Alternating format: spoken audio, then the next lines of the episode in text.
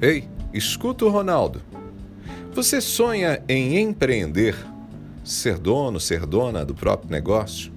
Ou já tem um empreendimento e por vezes tem medo de fracassar? Hoje eu quero falar com você. Mas deixa eu começar contando uma historinha.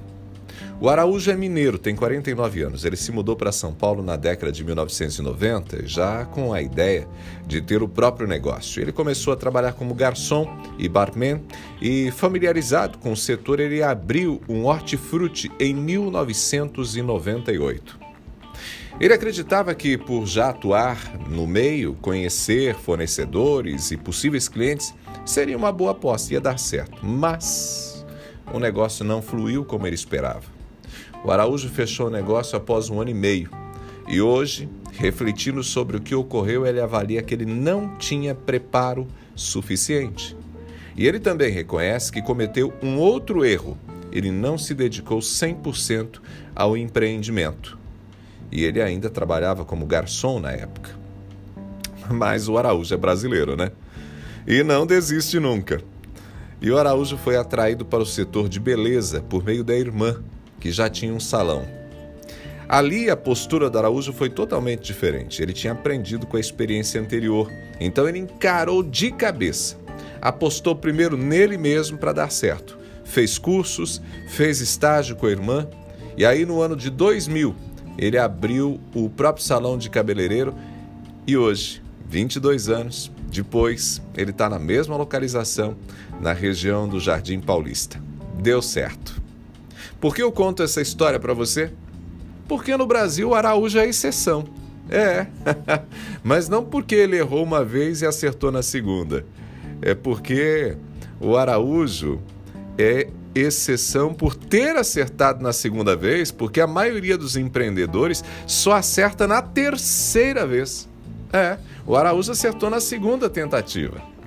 A pesquisa global de empreendedorismo 2022 revelou que os donos de negócio brasileiros têm, em média, duas ideias de empresa mal sucedidas antes de apostar em uma que vai dar certo. E muitos dos fracassos poderiam ser evitados, sabia? Por isso eu vou listar para você aqui algumas dicas se você deseja empreender ou se você já está empreendendo. E a primeira dica é estude. Não confie totalmente no conhecimento que você possui. Certamente o conhecimento que você possui é limitado, é restrito às experiências que você teve. Não esqueça da dicasinha básica do Ronaldo sempre. A gente enxerga o mundo da nossa janela e a nossa janela é limitada. Por isso, antes de iniciar um negócio, conheça o mercado em que você deseja atuar, identifique as necessidades e comportamentos do público, avalie concorrentes, preveja cenários otimista, pessimista e realista. Segunda dica: esteja totalmente comprometido ou comprometida. Prepare-se para, quando começar, estar totalmente focado. Se tiver que gastar muita energia com uma outra atividade paralela, hum, vai ter menos chance de dar certo, viu? Vai ter menos chance de ter sucesso. Terceira dica: não espere estar 100% pronto. Mesmo estudando, o empreendedor nunca vai estar completamente pronto. É preciso arriscar e dar o primeiro passo, senão pode perder o timing da empresa. Erros acontecem, gente, erros acontecem, mas com planejamento inicial é possível recalcular a rota com mais facilidade. Outra dica: Identifique as falhas. Se a empresa não está dando o retorno previsto e se o empreendedor não está conseguindo honrar com os compromissos financeiros, é sinal de que alguma coisa não está funcionando bem. Quanto antes identificar, melhor. Se preciso, busque mentorias para pequenos negócios. E aqui no Brasil, o Sebrae é excepcional, viu? Vale a dica. Quinta dica para você: evite persistir no erro. Gente, isso é muito importante.